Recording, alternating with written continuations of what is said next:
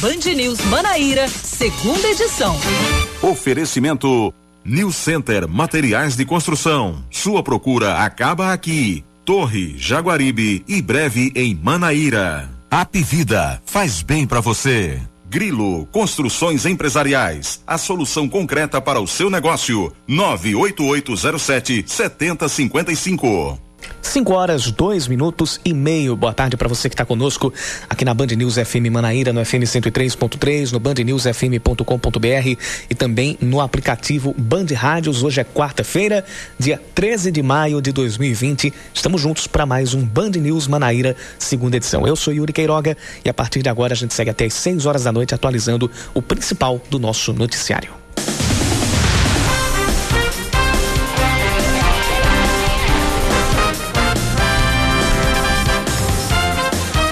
Conselho Municipal de Segurança de Campina Grande vai pedir à Prefeitura para que interdite temporariamente as margens do Açude Velho, um dos cartões postais da cidade. A medida também deve afetar pistas de caminhada e outros espaços públicos, não apenas no Açude Velho, mas em outros pontos da cidade de Campina Grande que tenham potencial de provocar aglomeração, aglomerações de pessoas durante a pandemia de coronavírus.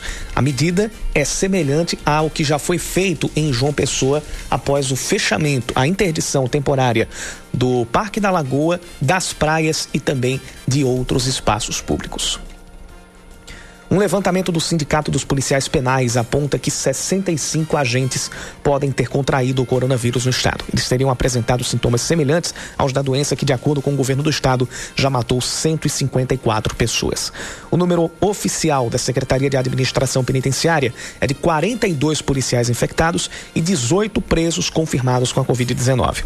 Os profissionais com suspeita estão afastados e os presos foram transferidos para a penitenciária média de Mangabeira, que se tornou referência no tratamento de apenados com a Covid-19. A Câmara de Vereadores de João Pessoa aprova um requerimento à Prefeitura para conceder um auxílio emergencial a taxistas e permissionários de serviço na cidade. O documento analisado pelos parlamentares hoje também pede que eles voltem a ficar isentos do ISS.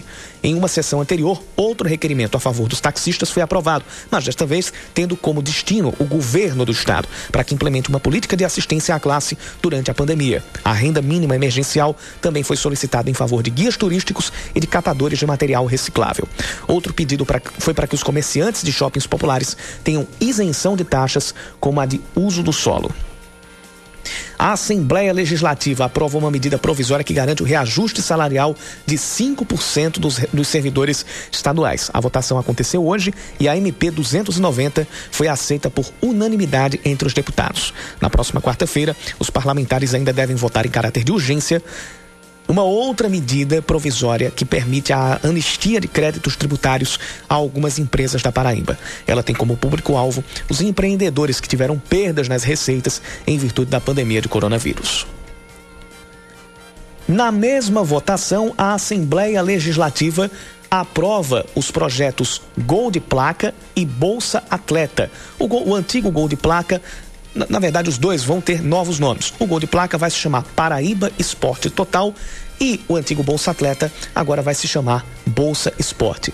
Porém, esta votação não incluiu recursos para modalidades como o futebol feminino.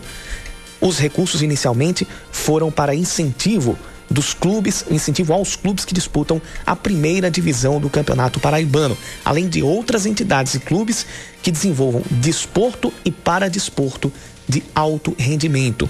Na próxima quarta, dia 20, a inclusão do futebol feminino e dos paratletas vai ser votada na Assembleia após uma solicitação do deputado estadual Jeová Campos. Agora são 5 da tarde, 6 minutos, confirmando 5 e 6. Esta é a Band News FM Manaíra. Este é o Band News Manaíra, segunda edição. E você pode participar com a gente mandando sua mensagem para o nosso WhatsApp 991 11 9207. 991 11 9207.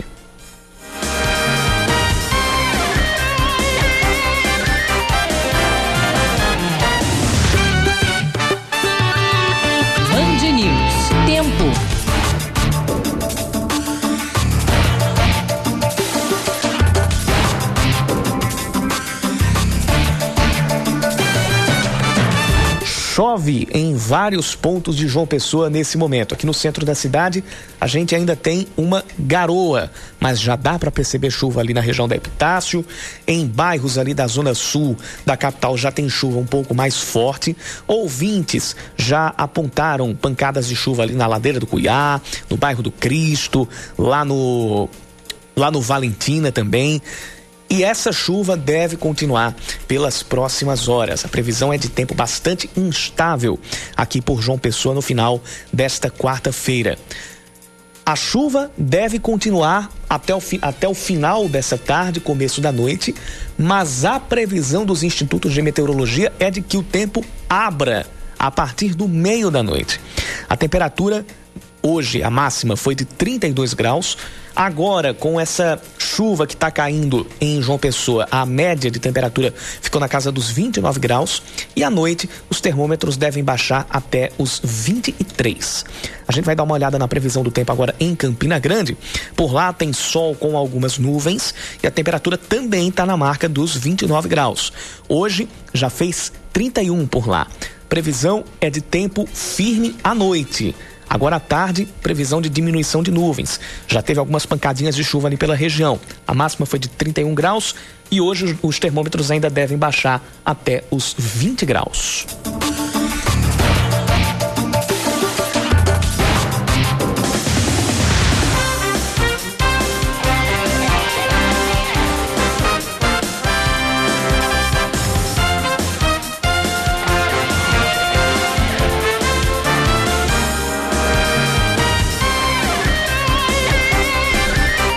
Exames feitos pelo presidente Jair Bolsonaro apontam que ele não foi contaminado pelo coronavírus. Foram três exames. É, hoje, por volta das três e meia da tarde, o Palácio do Planalto divulgou os resultados após uma decisão do ministro Ricardo Lewandowski do Supremo Tribunal Federal.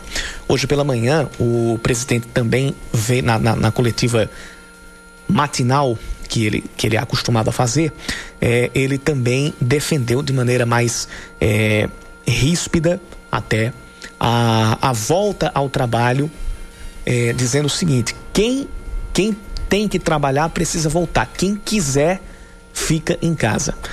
A gente tem adotado aquele discurso do se puder, fique em casa. Não, não, não é nem. aí a gente tem a, a, a divergência de discurso. Por quê? O momento ainda não é de se quiser fique em casa, é se puder. Porque esse se puder, ele vai incluir as pessoas que de fato não podem. E quem são essas pessoas que não podem ficar em casa? São aquelas que trabalham nos serviços essenciais e a gente também eh, tem por, por obrigação moral que colocar as pessoas que não têm nenhuma outra alternativa para colocar comida na mesa.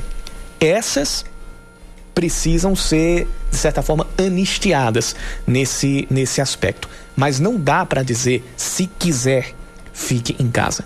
Porque nós estamos ainda com um agravamento da situação na parte sanitária, na parte de saúde e o próprio contágio, a parte infec da, da, infectologia mesmo.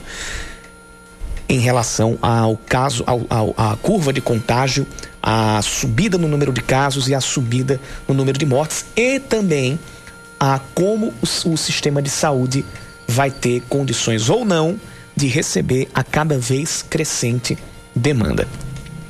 Então, repito pela terceira vez, não é momento de dizer se quiser saia, é, se quiser fique em casa, porque isso é mais um desincentivo ao cumprimento de medidas que por não estarem sendo cumpridas à risca, estão fazendo com que as medidas de isolamento precisem ser prolongadas e agora endurecidas.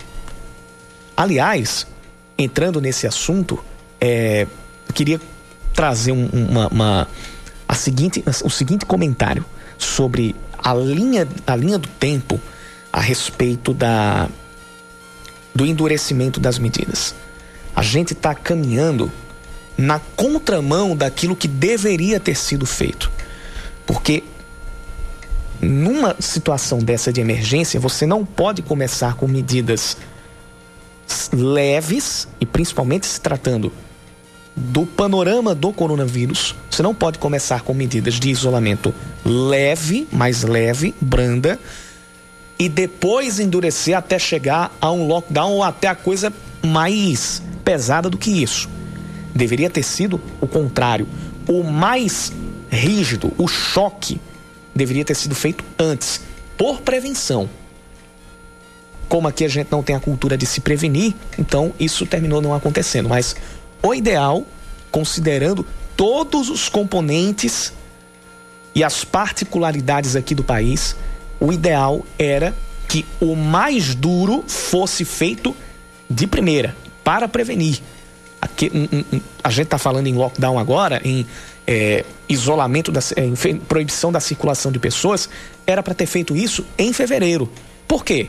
Sendo feito isso em fevereiro, quando do primeiro caso confirmado, ou até mesmo antes do dia 26 de fevereiro, esse lockdown ele duraria 15 ou 20 dias e pronto. A partir desses 20 dias você não precisaria prorrogar o lockdown, porque já teria quebrado, pelo menos no primeiro momento, a circulação do vírus.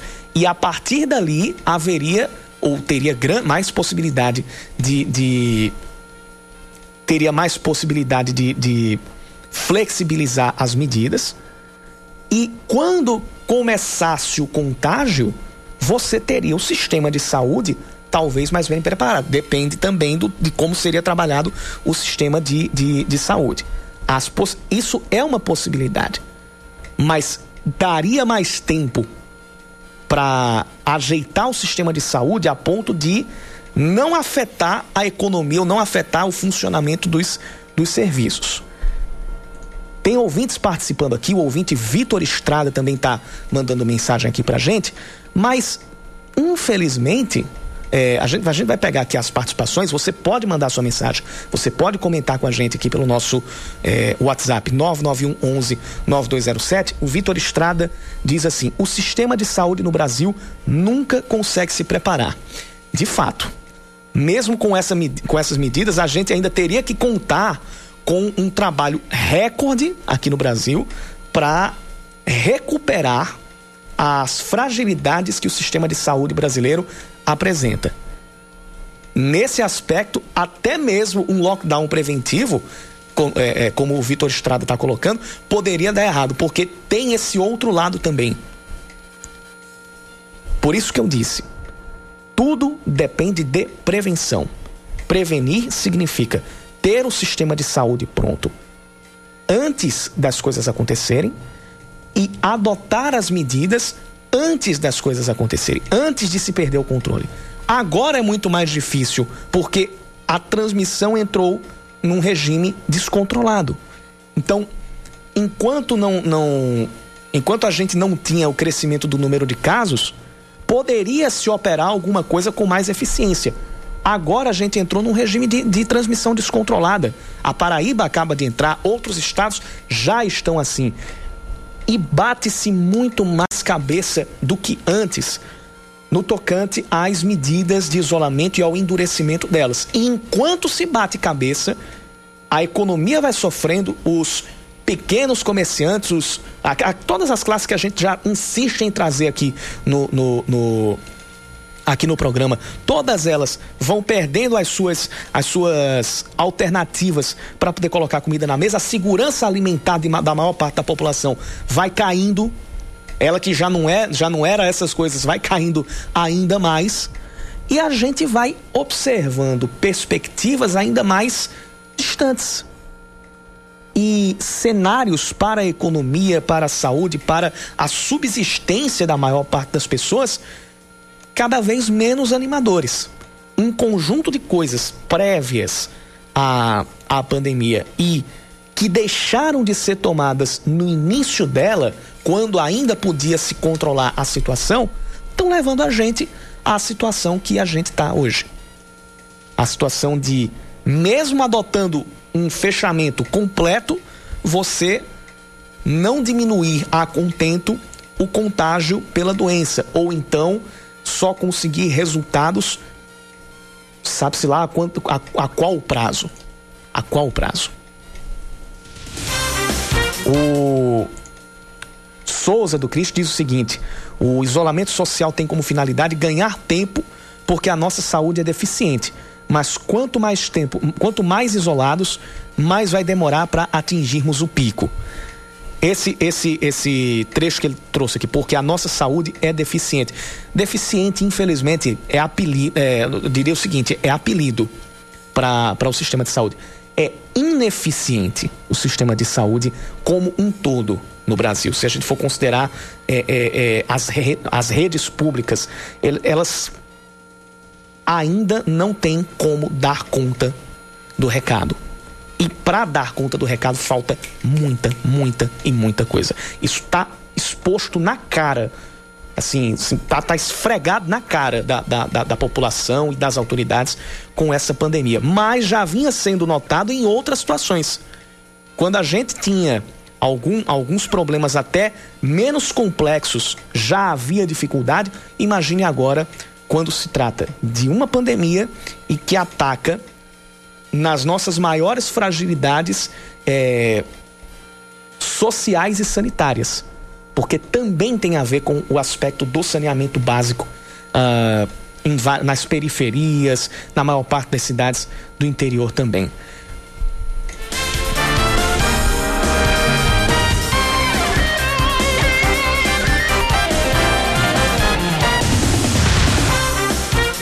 Continuam as fiscalizações em praças e parques para evitar a aglomeração de pessoas. Informação chegando com Leandro Oliveira. Desde segunda-feira, após o um novo decreto de endurecimento nas medidas de distanciamento social em João Pessoa, que fechou praças, parques e feiras, as secretarias de Desenvolvimento Urbano e de Segurança Urbana e Cidadania da Prefeitura estão à frente das fiscalizações nesses locais, já que, de acordo com o chefe de gabinete da SEDURB, Edísio Peixoto, a taxa de distanciamento fica no índice de 45%, quando o recomendado é estar nos 70%. E as medidas tomadas no sábado vêm reforçar o distanciamento social, que a meta é de 70%, e hoje não estamos atingindo essa meta. Essa meta hoje aqui em João Pessoa chega a 45%, portanto, foi tomada essas medidas para garantir o distanciamento social. A Força Tarefa faz um rodízio. Nesta quarta-feira foi a vez da Praça da Paz nos bancários. Sabemos que a nossa capital tem espaços extremamente atrativos. A Praça de Valentino Figueiredo, Soares Madruga, é aqui a Praça da Paz, a Praça do Inocó, no Funcionário Zoom também a Lauro Vanderlei, Praça da Independência, é Praça do Caju, Praça da Oceania, tantas outras praças que essa Força Tarefa ela é permanente, essa fiscalização, que é até o dia 18. Apesar do trabalho de conscientização em que muitas pessoas têm aceitado as recomendações de distanciamento, o chefe de gabinete da SEDURB, Edísio Peixoto, destacou o ponto da cidade que tem mais aglomeração. Poucas pessoas a gente tem encontrado, tem sido abordado e essas pessoas têm obedecido, têm se ausentado. Um dos pontos que a gente encontrou mais, digamos assim, mais pessoas era no Ronaldão, né, que é um espaço de muita caminhada e prática esportiva ali, e também lá no, DED. Mas também todos abordados, obedeceram, porque é importante que essa população tenha consciência consciência de que é uma doença que não tem vacina, o único remédio é a gente é manter o distanciamento social. E com as feiras livres suspensas temporariamente, a SEDURB também está fiscalizando o comércio informal no centro e no entorno dos mercados. Na terça-feira, dois boxes foram fechados por não se encaixarem dentro dos serviços considerados essenciais. Você está ouvindo Band News Manaíra, segunda edição.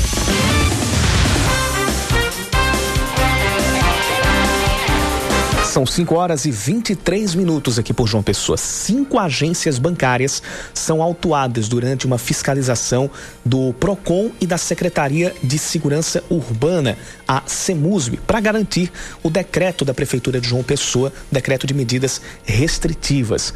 Os dados são computados até o final das investigações nesta tarde. Ao todo, 14 agências bancárias foram inspecionadas e delas, cinco tiveram autos de infração emitidos.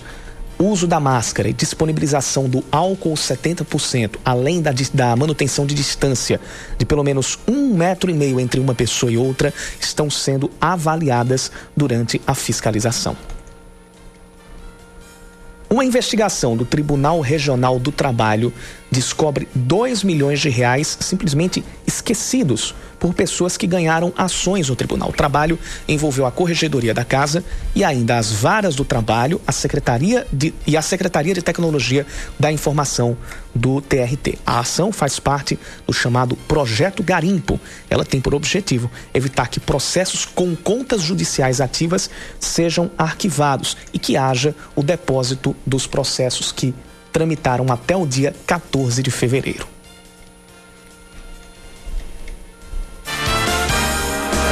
A Prefeitura de Cabedelo abre inscrições para a seleção de 60 profissionais para atuar na linha de frente no combate ao coronavírus. As vagas são de médico pediatra, médico clínico, enfermeiro e técnico de enfermagem. Entre as 60 vagas estão quatro destinadas a pessoas com deficiência.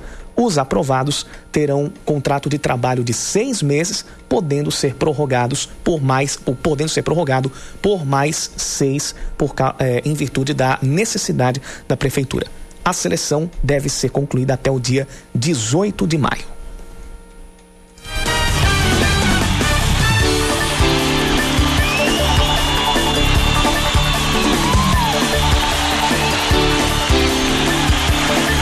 Nacional de Patos continua monitorando jogadores para voltar às disputas do Campeonato Paraibano e deve reaproveitar alguns que compunham o elenco até a paralisação. Um deles é o zagueiro Yuri Silva, que foi capitão da equipe em várias partidas do campeonato. O Nacional, neste momento, luta contra o rebaixamento no grupo B, já que está perto do São Paulo Cristal e do CSP, que estão ali mais distantes da zona de classificação. Por enquanto, no grupo do Nacional, estão se classificando Campinense e Souza para as semifinais.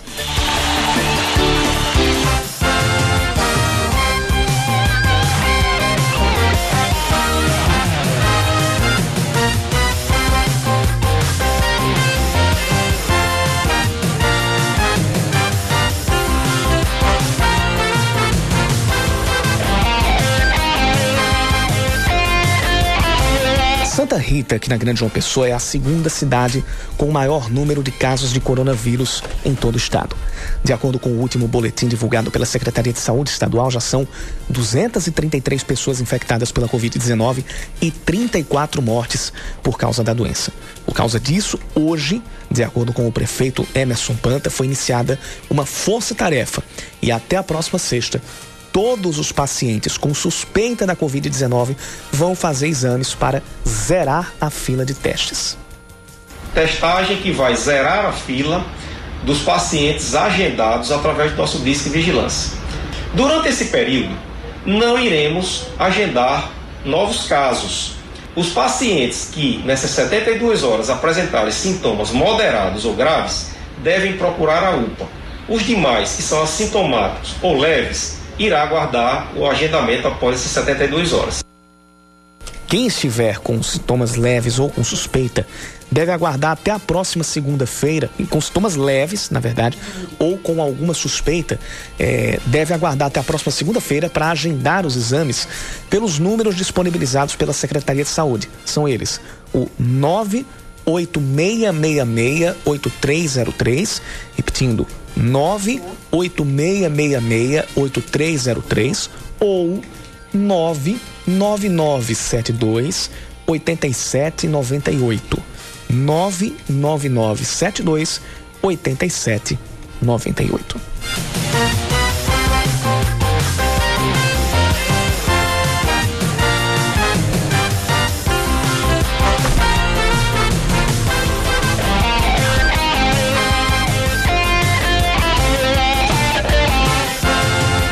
São 5 e 28 A SECAF, a Central de Comercialização da Agricultura Familiar, está funcionando de forma online. A mudança ocorreu por causa da pandemia e está valendo desde o fim do mês passado. Para explicar como esse atendimento está sendo realizado, a gente vai conversar com a diretora da SECAF, a Rogiane Gonçalves, que está conosco aqui pelo telefone, está conosco na linha aqui na Band News FM Manaíra. Rogiane, seja bem-vinda ao Band News Manaíra, segunda edição. Boa tarde para você. Boa tarde, Uri. Boa tarde a todos os ouvintes do Band News Manaíra, segunda edição. Primeiro, Mas... obrigada pela oportunidade de divulgar e também esclarecer ao ouvinte o que está sendo a SECAF Online. Pois bem, então, para quem não conhece, a gente já começa por isso aí. Para quem não está ligado em como está funcionando a SECAF Online, como é que como é que está sendo isso? Então, com a suspensão temporária, né, que foi uma das medidas que a Prefeitura Municipal tomou, foi a suspensão temporária das feiras, inicialmente a feira da SECAF, a medida segura e possível para o momento foi a criação do site, que a gente está chamando SECAF Online. E aí foi uma parceria muito feliz, Yuri, com a UFPB. Essa parceria não é de agora. Desde 2007 a gente vem dialogando com a universidade. E aí agora, com a suspensão, a gente é, conversou com o setor de tecnologia, laboratório de informática, e a gente levou essa proposta de construir um site é, onde esse site a gente podia disponibilizar o contato do agricultor, o seu nome e a relação de itens que ele disponibiliza para que o cliente possa ver a sua necessidade. Tem muitos clientes, e você me pegou na hora bem feliz, eu estou respondendo aqui ao Fale Conosco. É um feedback muito sim, bacana sim. com os clientes.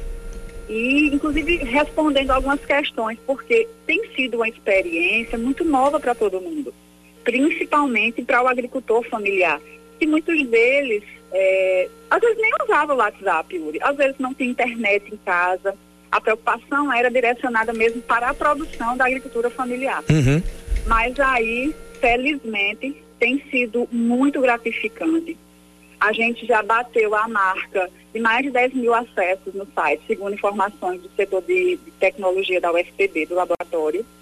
E os agricultores, eles estão começando a criar uma ordem eh, de organização melhor. Por exemplo, eh, a dinâmica deles no início tinha sido recebe uma ligação, fecha a venda. Hoje não, hoje eles já estão um pouquinho mais é, situados e aí o cliente liga e faz, olha, os pedidos são de segunda a quarta.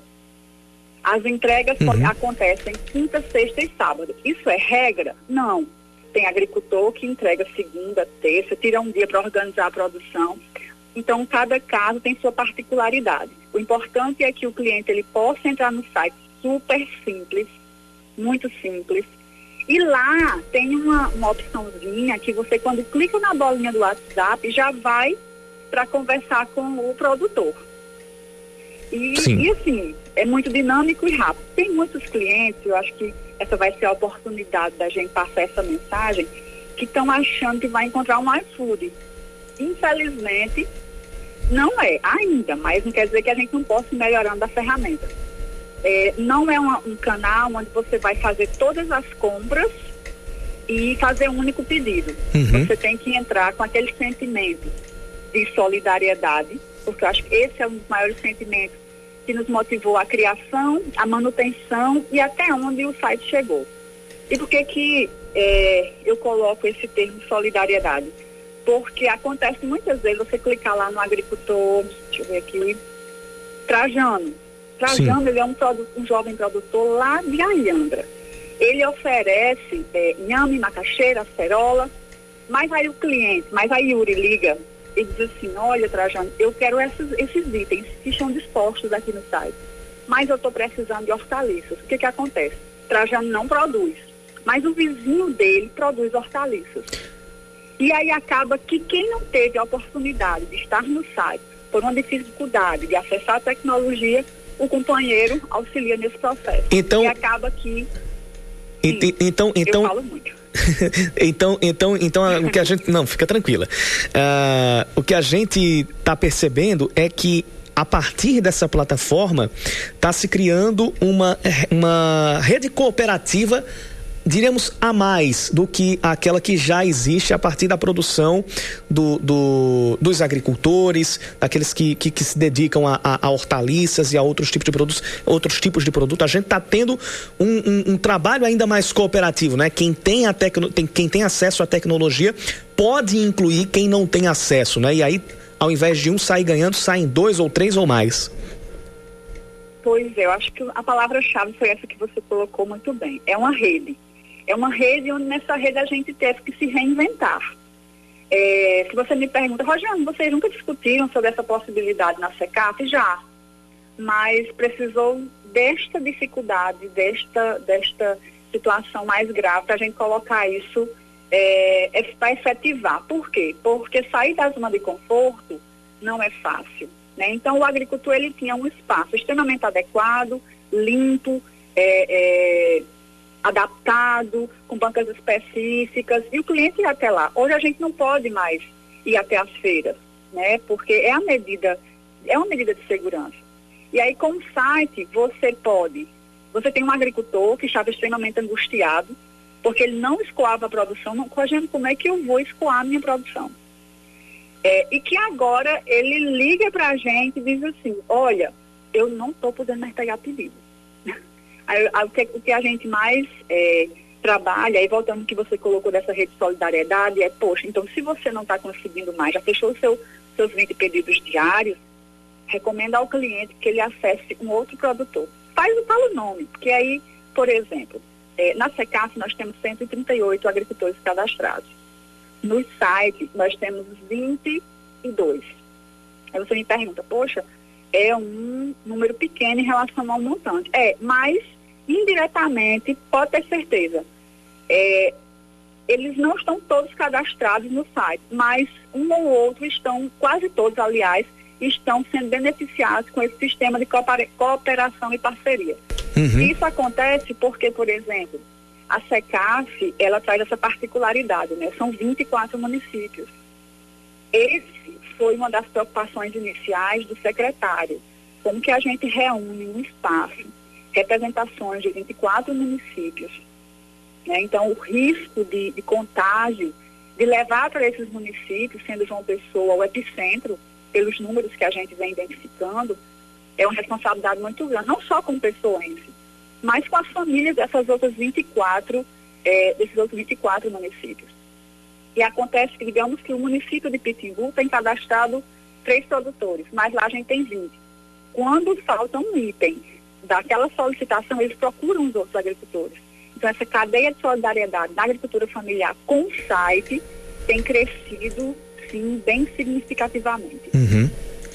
É, são, são 130 agricultores que estão que participando é, dessa rede de, de, de, serviços que é abrangida pela SECAF. Né? A gente trata de uma central é, de comercialização que ela não é apenas aqui de João Pessoa. Você citou aí o caso do Trajano lá de, de Alhandra, né? São, tem, tem, tem agricultores de quantas cidades ao todo na, na, na SECAF? Olha, a gente tem João Pessoa, Alhandra, Pitimbu, Conde, Bahia, é, Alagoa Nova, é, Remígio, é, Alhandra, é, Cabedelo, Bahia da Traição, é que eu não estou com a lista, estou Bahia da Traição. Tudo bem. São, então, assim, é uma diversidade, assim, é uma diversidade, é, é uma diversidade muito grande, um universo que reúne muita gente. Então, Natuba, Lagoa Seca, Cruz do Espírito Santo, Rio Tinto, Conde. Pelo que eu percebi, pelo que eu percebi, tem tem tem, tem gente lá de Remígio também, não é? Nessa nessa Sim nessa, nessa lista. Ou seja, Remígio lá para chegando ao brejo do estado, tem gente Lagoa Seca, cidade ali é, já vizinha a Campina Grande. Então se trata de uma. De uma... Natuba, já na, na fronteirazinha. Com Natuba, já chegando em Pernambuco, ali, per, per, ali no, no, no Agreste para Cariri do, do, do, do, estado. Ou seja, é, é, é, uma rede que ela, ela é para além de, de João Pessoa e agora. É, com a necessidade da adoção de um sistema online, é, existe essa possibilidade também de uma, uma reinvenção e de uma conexão maior entre essas, esses produtores dessas cidades mais, mais longe aqui de João Pessoa também, não é? Exatamente, exatamente. É como eu lhe disse, é uma experiência nova, por mais que a roda já estivesse feita. Mas é uma nova porque chega num contexto onde a gente não estava preparado. Né? Então a prefeitura teve que é, pensar uma estratégia, e felizmente essa parceria com a universidade veio em uma, hora muito feliz, é pensar numa estratégia onde a gente pudesse dar subsídios a esses agricultores que continuam produzindo é, na, nos seus municípios, nas suas unidades produtivas, mas que se viram extremamente angustiados porque a fonte de comercialização, o canal de comercialização para muitos é, e unicamente são as feiras. E aí eu até esqueci de mencionar, como a gente falou em rede, tem agricultor, é, tem representação de agricultores de Pombal. Tem o queijo de Pombal que vem bater aqui em João Pessoa, que de muita qualidade. Então, assim, é uma rede ampla, né? A prefeitura vem, vem acompanhando, vem executando esse projeto há cinco anos. Dia 28 de julho, faz cinco anos que a SECAF realizou a sua primeira feira. Em cinco anos, não teve nenhuma situação onde não houvesse a realização das feiras na SECAF. A gente da, da, da, da administração sempre prezou por isso, sempre dialogou muito de perto com os agricultores. Então, uhum. foi uma situação que exigiu da gente uma medida imediata e que, felizmente, vem dando esse resultado muito, muito positivo. Tem dificuldade? Tem reclamação? Tem, tem sim. Tem às vezes um pedido que atrasa, tem, porque, e, e assim, quando eu falo, respondo a fala conosco, eu às vezes saio do, do tom técnico da resposta e parto para um, uma fundamentação onde eu preciso convencer o cliente de que ele está lidando com uma mega empresa de, de iFood.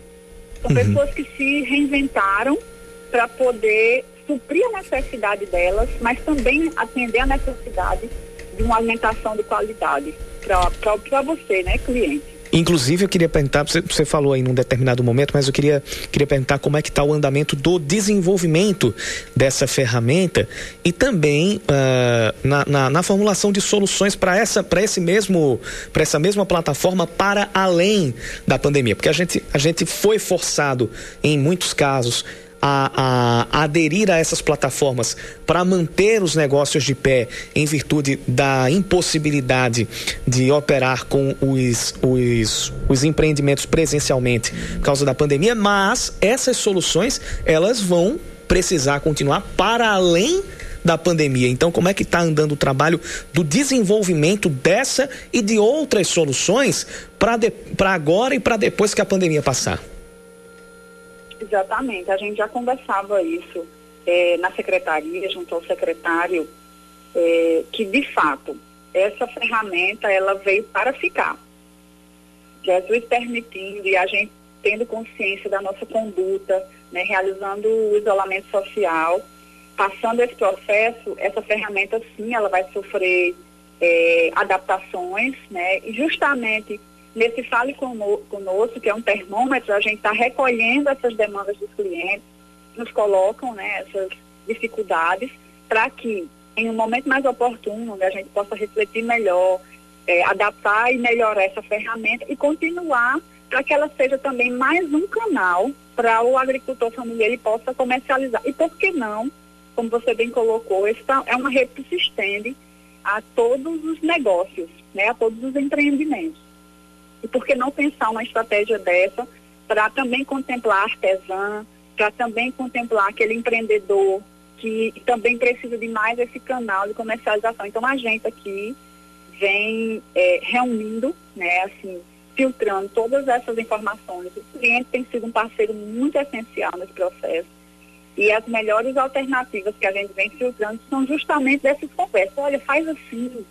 Olha, é, é, anexa, é, é, acopla ao site o link do WhatsApp para poder a gente ir direto para a conversa, foi uma sugestão de um cliente. Então, muito, muita gratidão a todos esses que estão nessa rede. Então, sim, pós-pandemia, essa ferramenta ela vai, ela vai ter um, um melhoramento para que a gente possa continuar acontecendo as feiras físicas, mas também adaptando, adaptando esse mercado online para oferecer ao cliente sempre essa comodidade, conforto e com a qualidade que a agricultura familiar oferece.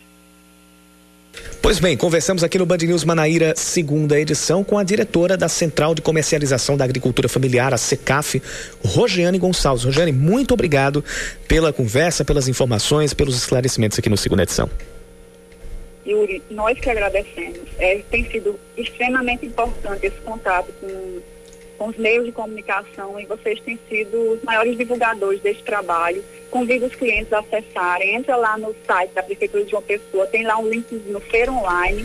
Quem ainda não acessou, vai lá, faz parte dessa, dessa grande rede de solidariedade. Mais uma vez, muito obrigada. E sempre à disposição. Obrigado você, Rosiane. Agora são 5h43.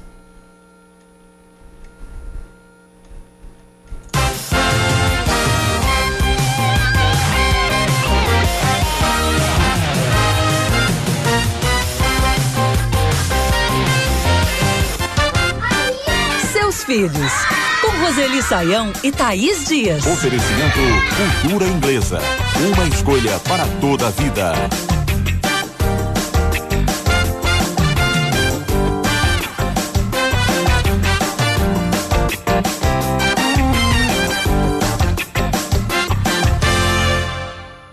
Conosco hoje aqui na coluna Seus Filhos temos a nossa ouvinte Bianca. Ela que tem um filho de 8 anos, sempre trabalhou fora e teve que lidar com as rotinas profissional e pessoal muito agitadas. O problema é que ela agora está tendo que ficar em casa e isso não mudou. Agora, o dilema dela é que ela não conta mais com a rede de apoio para cuidar da criança, que demanda atenção quase integralmente. Ela disse que chega ao fim do dia exausta e impaciente. E te pergunto o que fazer para melhorar essa situação, já que não quer continuar assim. É verdade, inclusive muita gente, né? Eu principalmente tenho trabalhado bastante de maneira remota e, e você sabe, Thaís, que eu me canso mais Uhum. Não sei porquê, né? É, ainda vamos descobrir o porquê. E é o caso provavelmente da Bianca, que tem aí uma tarefa dupla, né? O trabalho e o filho sem ninguém para tomar conta. Mas Bianca, ele já tem oito anos. Ele precisa de ter um pouco de autonomia para estar sozinho um período. E sozinho que eu digo não é longe de você, né? É com ele mesmo, com as brincadeiras que ele pode fazer nesse momento, para que vocês tenham vidas juntas e paralelas ao mesmo tempo, né? Ou seja, parece que ele, é, da maneira né, como ele chegou aos oito anos, ele criou uma dependência muito grande de um adulto. Então você pode aproveitar esse período para ajudá-lo né, nessa, nesse processo de adquirir um pouco de autonomia, de estar com ele mesmo. Essa é a grande dificuldade das crianças, porque sem a gente perceber, Thaís, em casa, na escola, a gente passou a comandar a vida deles, então nunca eles escolhem, escolhem entre uma coisa e outra, né? Mas a gente que vai dando os comandos e eles vão seguindo. Aí numa hora que eles se veem numa situação dessa, de isolamento, sem um adulto para estar brincando com ele, fazendo alguma coisa, aí eles ficam perdidos. Então, Bianca, pega um pouco do seu tempo, um pouco por dia, não tenha pressa porque esse processo não é muito rápido, mas eu, o começo precisa acontecer. E dá lá algumas atividades para ele e diz: agora você faz as suas coisas, as suas brincadeiras e eu faço o meu trabalho. Cada um no seu trabalho. Aos poucos ele vai conseguir ficar um pouco mais sozinho e dar um pouco mais de tranquilidade para você no seu trabalho. Participe você também da nossa coluna, mande o seu e-mail, seus filhos arroba bandnewsfm.com.br, seus filhos arroba bandnewsfm.com.br. Você está ouvindo Band News Manaíra, segunda edição.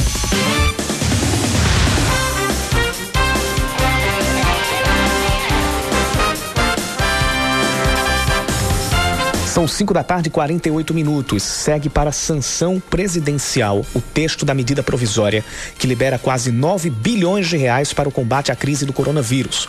Hoje o dinheiro está parado no Fundo de Reserva Monetária do Banco Central, que será extinto. Os senadores mantiveram o texto que saiu da Câmara. O relator da matéria no Senado e líder do Congresso, líder do governo no Congresso, senador Eduardo Gomes, do MDB, teve acatada a proposta para que os recursos sejam divididos meio a meio entre estados e municípios. A cidade de Barra de Santana tem o decreto de calamidade pública aprovado pela Assembleia Legislativa. Com isso, o número de municípios nesta situação subiu, de, subiu para 212 de um total de 223. A, a homologação aconteceu em caráter de urgência.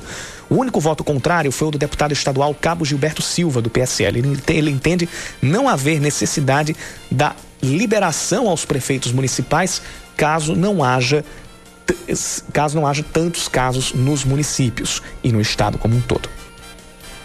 O governador João Azevedo veta totalmente o projeto de lei que previa a implementação do programa Remédio em Casa durante a pandemia da Covid-19. A lei tinha como objetivo a distribuição de medicamentos em residência durante a pandemia do coronavírus. O texto, de autoria dos deputados Adriano Galdino e Tião Gomes, diz que os contemplados seriam idosos, pacientes com dificuldade de locomoção, pacientes em tratamento de câncer e com doenças crônicas. Segundo o documento do governador, o texto é inconstitucional. O veto está na edição de hoje do Diário Oficial do Estado. Dois estabelecimentos comerciais são fechados e sete são notificados por descumprimento das medidas de quarentena em João Pessoa. A fiscalização aconteceu em 11 estabelecimentos, entre supermercados de grande porte e pequenos comércios.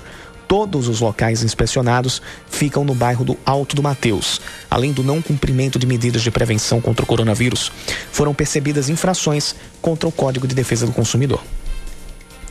O volume de vendas na Paraíba tem a maior queda no varejo no último ano e meio. De acordo com a pesquisa mensal do comércio divulgada pelo IBGE, o índice caiu 5,3% no mês de março em comparação a fevereiro. É o índice mais negativo desde setembro de 2018, quando a redução bateu 8,4%. Segundo a pesquisa, a retração do índice foi maior do que a média nacional, que chegou a 2,5%. A queda, no entanto, foi a terceira menor do Nordeste, atrás do Piauí com 5% e do Maranhão com 5,1%. Seu caminho.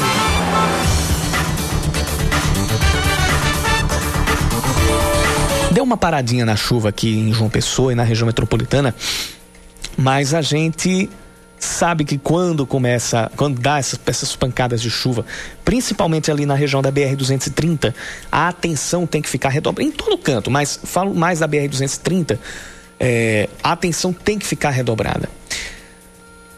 Região do Viaduto do Cristo, veja só, hein? Viaduto do Cristo apresentando trânsito intenso. Principalmente na saída ali da BR, para quem vai pegar a Ranieri Mazili, passando em frente à Impasa e na chegada à rotatória do José Américo, saindo do viaduto, para quem está pegando ali a Avenida Hilton Souto Maior, em direção ao Trevo das Mangabeiras. Temos relato de trânsito intenso lá na, na, na região. Na BR mesmo, por enquanto está tudo tranquilo nos dois sentidos. A Avenida Pedro II também está com trânsito bom, mesma coisa da Epitácio Pessoa, apenas com algumas retenções eh, nos semáforos e, e nas, nas ruas próximas à Orla. O, o ouvinte Jorge Henrique está no, nos mandando a informação de que na avenida principal, perto do Senai, no Distrito Industrial, sempre alaga quando chove.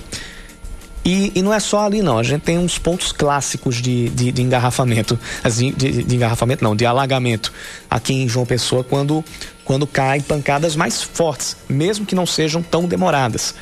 É, por exemplo, aquela Praça do Equilíbrio do Céu ali, ali não pode dar uma pancada de chuva de 20, 30 minutos que já já fica muito difícil para transitar.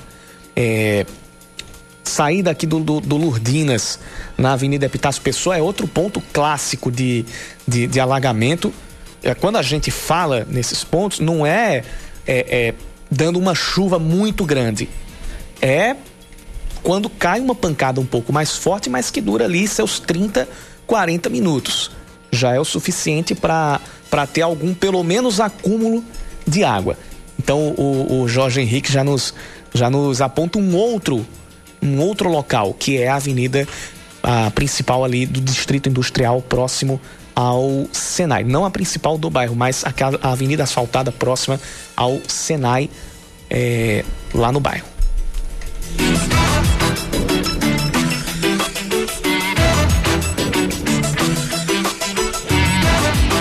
Apesar do decreto presidencial, as academias aqui na Paraíba seguem fechadas, pelo menos até a próxima segunda-feira, quando vence o decreto estadual de quarentena. O assunto tem dividido opiniões não só aqui, mas em outros estados. Inês de Castro traz os detalhes. O presidente Jair Bolsonaro assinou um decreto incluindo academias de ginástica, salões de beleza e barbearias na lista de serviços essenciais. O diretor da Associação Brasileira de Academias, Richard Bilton, disse que essa decisão veio numa boa hora. Nós consideramos a atividade física um fator super importante para a manutenção da saúde e imunidade das pessoas, porque finalmente um percentual grande da população acordou para a realidade de ser necessário ser fisicamente ativo. O diretor da ACAD diz que a associação já preparou um guia de cuidados para as academias. Desde álcool em gel na entrada das academias academias, em todos os ambientes, máscaras para todos os colaboradores. Mas a personal trainer e colunista da Band News FM, Camila Rich, que também é dona de academia, chama a atenção para a realidade das academias. O ambiente de academia é um ambiente muito propício para você realmente acabar se contaminando e passando para as pessoas. As pessoas estão com muito menos roupa, tocam nos mesmos equipamentos e acessórios. Por exemplo, ah, eu enxugo meu rosto e deixo a toalha ali do lado, em cima de um banquinho, e vou treinar. Eu volto, eu pego a toalha e enxugo de novo. O próprio borrifador de água que você joga com álcool, não existe um borrifador por pessoa. Sobre levantar do sofá, a Camila Rich diz que não é a academia que vai fazer isso por ninguém. Ela, como outros professores, tem se empenhado em dar aulas diárias, gratuitas, pelas redes sociais. Em muitos aplicativos, tem muitos professores como eu que estão disponibilizando aulas gratuitamente para as pessoas fazerem. Agora, você tem que ter boa vontade, disposição e comprometimento com você mesmo. A gente tem condição, sim, de se exercitar dentro de casa, com acessórios de dentro de casa. Eu tenho feito só com os ajustes de produtos de limpeza, cabo de vassoura, fita crepe no chão. O movimento cresceu e o que parecia impossível até para a academia de ginástica aconteceu. Muitas pessoas que estavam sedentárias e que sabiam que nesse problema, inclusive desse isolamento que tem a ver com saúde, que precisaria estar com a imunidade alta, começaram a se mexer. Saíram do sedentarismo por causa da quarentena. A funcionária pública Andréia dos Santos é uma dessas ex-sedentárias. Às vésperas da quarentena, meu pai adoeceu. E aí eu percebi que praticando os exercícios por meio das lives, isso me trazia um esvaziamento mental, me trazia um equilíbrio emocional, sem contar o bem-estar físico. As academias de ginástica, assim como os salões de beleza e as barbearias, foram incluídas na lista de atividades essenciais, mas não devem abrir em todos os estados já que o STF definiu que estados e municípios têm autonomia para determinar as medidas de isolamento e definir quem abre e quem não abre. Por isso, a malhação em casa continua sendo uma ótima opção.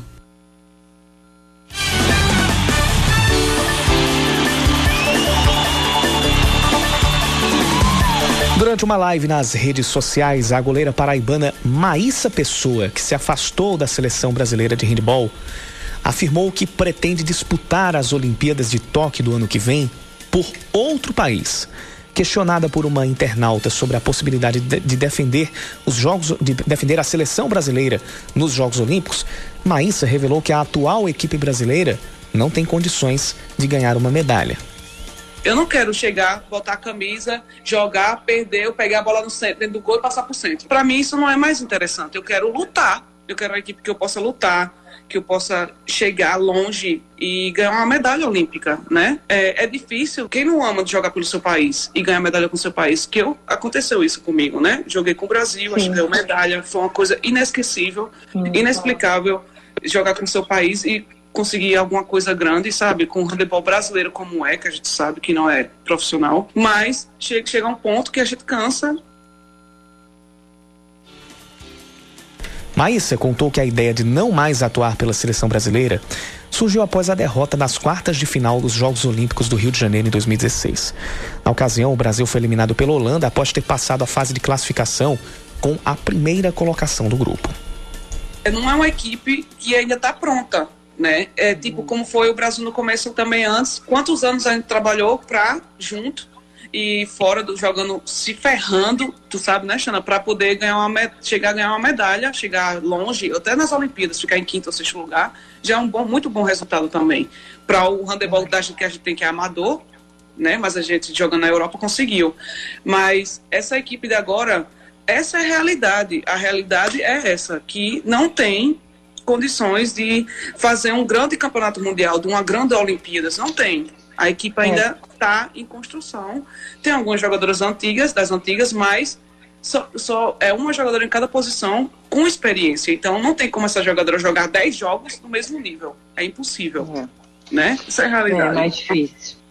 A transmissão que aconteceu ontem de tarde no Instagram e mar... aliás, marcou o encontro das goleiras Maíssa e Xana Jana, que é uma, que é uma goleira com grande história também no handball brasileiro. Elas relembraram os tempos juntas na seleção brasileira durante os Jogos Olímpicos de Londres e falaram sobre a vida na Rússia, país onde jogam atualmente por clubes distintos. Maíssa a gente tem que lembrar, é a goleira campeã mundial pela seleção brasileira em 2013. Título inédito da, da seleção, que aconteceu numa numa campanha memorável no Mundial da Sérvia, chegando, derrotando as maiores seleções do mundo, chegando até, até o final contra as donas da casa e ganhando lá na Sérvia. A Maíssa era goleira dessa equipe junto com a Babi Arenhardt e fez história com a seleção brasileira naquele título, que é o único título mundial do handball feminino até agora conquistado em 2013. São seis em ponto. Eu, Yuri Queiroga, estou ficando por aqui? Não. Eu continuo com vocês. Quem fica por aqui é o Band News Manaíra, segunda edição, que volta amanhã às 5 da tarde. Vem aí o É da Coisa com Reinaldo Azevedo e toda a equipe. A gente segue junto pelos locais. Você ouviu Band News Manaíra, segunda edição. Oferecimento New Center Materiais de Construção. Sua procura acaba aqui. Torre, Jaguaribe e breve em Manaíra. Apivida faz bem para você. Grilo Construções Empresariais, a solução concreta para o seu negócio. 98807 7055.